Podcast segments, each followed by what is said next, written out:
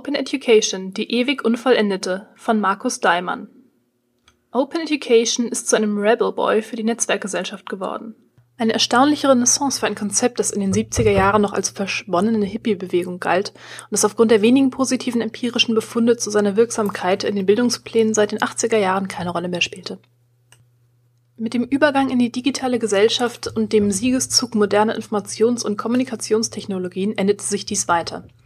Es waren nun auch keine pädagogischen Konzepte wie der offene Unterricht, die den Takt vorgaben, sondern rechtliche Rahmenbedingungen.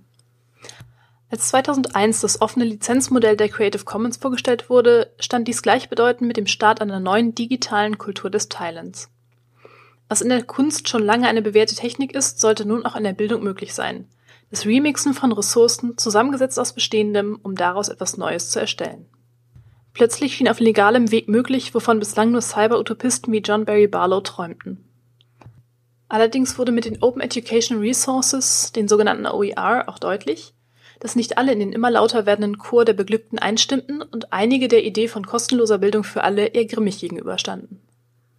Doch was als Anlass hätte dienen können, sich dialogisch mit diesen Bedenken auseinanderzusetzen, wurde stattdessen zum Anlass genommen, mit großer finanzieller Wucht zurückzuschlagen. Noch eine Stufe höher drehte die Open Education Gemeinde als 2012 das Jahr der Massive Open Online Courses, der sogenannten MOOCs, ausgerufen wurde, garniert mit einem zum Teil schwer erträglichen Pathos. In einem bislang kaum gekannten Hype schossen offene Kurse auf rasch gegründeten Plattformen aus dem Boden. Auch hier traten schnell Spannungen ans Licht, wenn etwa kommerzielle Anbieter die Nutzung der Materialien im Sinne der OER-Prinzipien untersagten. Ist das noch Open Education? fragten sich viele der Aktivistinnen und Aktivisten, die lange vor dem Hype an offenen digitalen Angeboten arbeiteten. Was aber ist Open Education eigentlich? Ungeachtet der später noch zu diskutierenden Bedeutungsdimension von Openness lässt sich Open Education als Komplex oder Assemblage verstehen. Und das ganz im Sinne des von Deleuze und Guattari eingeführten philosophischen Konzepts zur Bezeichnung ganz verschiedenartiger, zum Teil auch sich widersprechender Elemente. Es meint damit weniger ein exakt festgelegtes Korsett von Bedingungen, sondern weist auf ein sich im Werden befindendes Konstrukt hin. Tatsächlich sind es sehr unterschiedliche Ideen, Konzepte und Ansätze, die als Spielarten von Open Education gelten. Das ist erstens Open Access, also der offene, unbeschränkte Zugang zu wissenschaftlichen Publikationen und anderen Dokumenten als eine zentrale Voraussetzung für Wissenschaft und offene Bildung im digitalen Zeitalter. Das zweite Konzept sind die Open Educational Resources, kurz OER. Diese mit offenen Lizenzen ausgestatteten Materialien bieten je nach Modell unterschiedliche gestufte Freiheitsgrade, doch es geht auch bis hin zur völlig unbeschränkten Nutzung bei Creative Commons Zero. Dominant ist vor allem Creative Commons. OER sind ähnlich wie Open Access eine Grundbedingung für Bildung unter den Bedingungen der Digitalisierung. Bildungspolitik ist daher gut beraten, OER als strategisches Ziel zu berücksichtigen und für mehr Aufklärung und Verbreitung zu sorgen. Erstaunlich ist insofern die künstlich vorgenommene Trennung der OER und Open Access Bewegungen, verfolgen doch beide sehr ähnliche Ziele. Mehr oder weniger unhinterfragt steht das E in OER, was zu einer albernen Diskussion zum Bildungswert von Ressourcen führt. Ist es nicht ein individueller Verarbeitungsprozess, der aus ungefilterten Rohdaten Wissen macht? Oder wer legt mit welcher Begründung fest, dass etwas als vollwertige OER gilt? Gibt es unterschiedliche Abstufungen von OER? Es gibt dann auch noch die Open Educational Practices, kurz OEP. Im Vergleich zu OER ist es ein weniger bekannter Ansatz, mit dem als vorgeblich logische Fortführung von OER die nächste Stufe in einer Open Education Evolution proklamiert wird. In einer zumeist folkloristischen Rhetorik wird seit ungefähr zehn Jahren mehr oder weniger erfolglos versucht, offene pädagogische Modelle zu etablieren. Dabei kommt es zu einem eklatanten Missverhältnis zwischen dem selbst auferlegten Anspruch der Transformation von Bildung mit Hilfe des Katalysators OER und dem tatsächlich Erreichten. Noch 2016 ist es üblich, weniger von konkreten Maßnahmen zur Ausgestaltung von OEP zu sprechen, als auf ideologisierte Weise an die Kraft offener Pädagogik zu appellieren und sich einer kritischen Auseinandersetzung zu verwehren. Bekannt sind auch die Massive Open Online Courses, kurz MOOCs. Sie sind ein Paradebeispiel für die Widersprüchlichkeit von Open Education. Weisen sie doch einerseits auf die bisher nur schwer ausnutzbaren Möglichkeiten der Vernetzung, des Austauschs und der Partizipation hin, was als CMOOCs eine erstaunliche Synchronizität von Menschen, Technik und Inhalten erreichte. Andererseits kommen MOOCs im Gewand von Cross-MOOCs als erheblicher pädagogischer Rückschritt und geflissentliche Ignoranz der langen Tradition der Fernlehre daher. Legitimiert durch die Wein des Silicon Valley traten Cross-MOOCs ein in den Battle for Open, sagte Weller 2014, und riefen quasi nebenbei das Ende der Universität aus. Erstaunlicherweise taten diese das nicht als feuchten Traum von Venture Capitalists und Business Angels ab, sondern ließen sich auf ein aufgeheiztes Spiel unter ungleichen Partnern und fremdbestimmten Bedingungen ein. In einer Hollywoodesken Inszenierung verkündete im November 2013 Sebastian Truhn einen Pivot, mit dem er sich vom Ziel, kostenlose Hochschulbildung für alle anzubieten, verabschiedete und nunmehr kostenpflichtige Weiterbildungskurse auf die Agenda setzte. Gleichzeitig wandelte er sich vom philanthropischen Softwareentwickler zum smarten Businessman, der früher als alle anderen die Zeichen der Zeit erkannte. Truhn ist damit zum Role Model für eine Form der Instrumentalisierung von Open Education geworden, die aktuell auch in Deutschland bemühte Nachahmer findet. Zuletzt seien die historischen Formen von Open Education genannt. Sie können als eine reformpädagogische Strömung verstanden werden, die in den 60er und 70er Jahren zu einer Reihe von schul- und hochschulpädagogischen Versuchen führte, Bildung zu öffnen, Konventionen zu überwinden und neue Wege zu beschreiten. Was in den neueren Formen digitale Technik ist, also der Stützpfeiler, war zu früherer Zeit eine Bildungsphilosophie, die sich vor allem auf Rousseau berief und dabei jeglichen Einfluss vom Lernenden fernhalten wollte.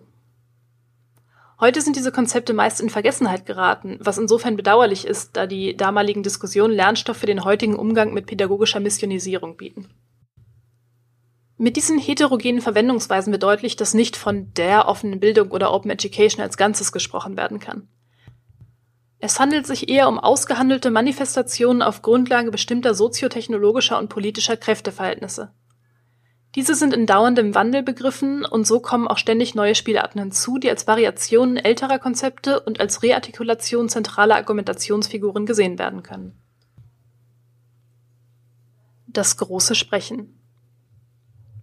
Was im vorherigen Abschnitt anhand der MOOCs angedeutet wurde, soll nun etwas genauer beleuchtet werden. Es geht um eine bestimmte Form, wie über Open Education verhandelt wird, nämlich als das große Sprechen. Es geht dabei nicht nur um die Hoffnung und Wünsche zur Öffnung von Zugang im Hinblick auf die Erhöhung von Bildungschancen, sondern um die Digitalisierung insgesamt.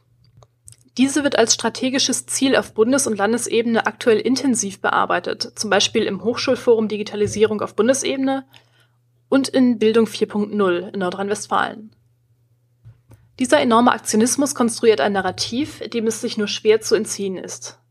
Gesellschaft und Hochschule stehen vor einem fundamentalen Wandel, gerne auch als Paradigmenwechsel bezeichnet, und mit aufsteigender Versionierung gekennzeichnet. Als Stichworte seien E-Learning 1.0, Web 2.0, Internet 3.0, Bildung, Arbeit, Industrie 4.0 genannt.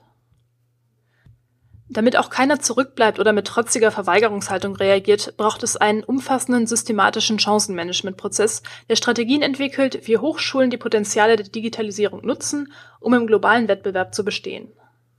So ist dieser Prozess zum Beispiel in einer Themengruppe beim Hochschulforum Digitalisierung installiert. Dabei spielen nicht nur digitale Medien eine wichtige Rolle, sondern insbesondere auch der Mindset, das heißt Denkmodelle mit ihren Normen und Werten. Verstärkt wird der digitale Transformationsnarrativ durch die Figur des Keynote-Speakers, der medien- und öffentlichkeitswirksam eine mahnende Aufbruchstimmung verbreitet. Als durch hohes kulturelles Kapital legitimierter Angehöriger der analogen Welt ist er oder sie auserkoren, über die Segnungen der kommenden Digitalisierung zu berichten, die paradoxerweise darauf abzielen, viele der Privilegien, die zur herausragenden Stellung des Sprechers oder der Sprecherin führten, in Frage zu stellen. Auch scheint es eine Art kulturelles Residuum zu geben, und so werden die Reden gerne mit Verweis auf das Bildungskonzept von Humboldt skaniert, das doch eigentlich schon im 19. Jahrhundert als nicht durchsetzbar galt. Mit einer appellativen Rhetorik werden stufenweise Stationen in der Argumentationskette durchlaufen. Zunächst erfolgt in einem Akt der Selbstvergewisserung die Einsicht, dass wir schon mitten im Prozess der digitalen Transformation sind. Der Rubikon ist überschritten. Als sichtbarer Indikator gilt der MOC-Hype, der alle Hochschulen erfasst hat und ihre Funktion, ja ihre Daseinsberechtigung herausfordert. Unmittelbar hinterhergeschoben wird dann der Einwand, MOOCs sind aber nicht das, was wir unter digitaler Bildung verstehen. Vielmehr verengen sie die Debatte. Dass es auch anders geht bzw. gehen muss, MOOCs als Schmuddelkinder, mit denen eine Hochschule nicht spielen sollte, ist Thema der nächsten Station. Es gilt, das vielfältige Engagement von Hochschullehrern und Hochschullehrerinnen in Strukturen und Strategien zu überführen. Hier ist dann wiederum die Bildungspolitik aufgefordert, mit entsprechenden Rahmenbedingungen und Finanzierungsformen diesen Prozess zu begleiten. Als vorläufiges Ende der Argumentation steht die Erkenntnis, dass Technik alleine nicht ausreicht. Es geht schließlich nicht um die bloße digitale Überführung von Präsenzformaten in Online-Szenarien, sondern um die Entwicklung kluger didaktischer Konzepte, mit denen das, was jetzt bereits außerhalb der Hochschulen an digitalen Kooperationsprozessen vorhanden ist, aufgegriffen und für die Lehre genutzt werden kann. Gegenläufige Bewegungen das große Sprechen vereinfacht die Wahrnehmung von Digitalisierung und konstruiert sie als umkehrbares Großprojekt zur Transformation von Bildung und Gesellschaft. Dadurch werden auch die Ambivalenzen von Openness ausgeblendet, gewissermaßen geglättet. So ist Openness zu einer Leitkategorie bei der Digitalisierung der Hochschule geworden, wird in der Debatte jedoch meist unterkomplex behandelt. Am Beispiel der Open Educational Practices wird dies deutlich. Zumeist sind es drei zentrale Aspekte, die OEP ausmachen. Erstens die Produktion und Verwendung oder Wiederverwendung von OER, zweitens die Entwicklung innovativer pädagogischer Modelle und drittens die Emanzipation Lernender als Co-Produzentinnen und Produzenten ihres lebenslangen Lernens. Was als plausibler Ausdruck einer Vision demokratischer Digitalbildung in der Netzwerkgesellschaft daherkommt, beruht tatsächlich auf einer Reihe von Spannungen im Hinblick auf die Bedeutung von Openness. So fehlt es etwa an vielen deutschen Hochschulen noch an politischer Regulation für Openness mit der die vielen Graswurzelaktivitäten im Bereich OER gerahmt werden. Auch steht der politisch protegierte Wunsch, mehr OER zu produzieren, da dadurch besser mit den Herausforderungen einer zunehmend heterogenen Studierendenschaft umgegangen werden kann, der normativen Forderung, OER vor Veröffentlichung didaktisch und inhaltlich qualitätszusichern gegenüber. Was passiert mit OER, die den politisch, aber damit nicht per se pädagogisch, legitimierten Qualitätsansprüchen nicht genügen? Dass in der Diskussion bisweilen ernsthaft über ein OER-TÜV-Siegel nachgedacht wird, zeigt die Uneinigkeit der Akteurinnen und Akteure auf der praktischen Ebene, die unterhalb des ideologischen Diskurses liegt. Spannungsauflösung Ziel dieses Beitrags ist es, der in öffentlichen Debatten unterkomplexen Verwendungsweise des Konzepts Open Education eine differenzierte Betrachtung, die den politischen und kulturellen Implikationen mehr Beachtung schenkt, entgegenzustellen. Hierzu ist es wichtig, Openness nicht als natürliche Eigenschaft von pädagogischen Prozessen, sondern als unter den beteiligten Akteurinnen und Akteuren auszuhandelnder Prozess zu begreifen. Der Aushandlungsprozess ist auf verschiedenen Ebenen angesiedelt, die wiederum bestimmte Dimensionen widerspiegeln. Auf der obersten Ebene geht es um politische Regulierung und Administration und wird durch nationale oder supranationale Initiativen wie Opening Up Education von der EU oder der BMBF Ausschreibung zu der OER also Maßnahmen zur Sensibilisierung und zentrale OER-Infostelle, ausgestaltet. Für die konkrete Umsetzung werden dann andere Dimensionen tangiert, wie etwa die technische Infrastruktur oder die Produktion. Werden beispielsweise OER mit proprietärer Software erstellt und auf einer kommerziellen Plattform angeboten, so kann das die auf anderer Ebene proklamierten Openness-Prinzipien konterkarieren. Weiterhin gibt es eine pädagogische Dimension von Openness, die es zu berücksichtigen gilt. Wie im Zusammenhang mit den Open Educational Practices gezeigt wurde, gibt es hier noch erheblichen Reflexionsbedarf. Eine solche multidimensionale Betrachtungsweise von Open Education bietet die Chance, die Ambivalenzen und Spannungen aufzulösen und zu abgestimmten Ansätzen zu kommen. Den gedruckten Beitrag finden Sie in Ausgabe 2 von Synergie, Fachmagazin für Digitalisierung und Lehre, herausgegeben von der Universität Hamburg. Mehr Informationen auf www.synergie.uni-hamburg.de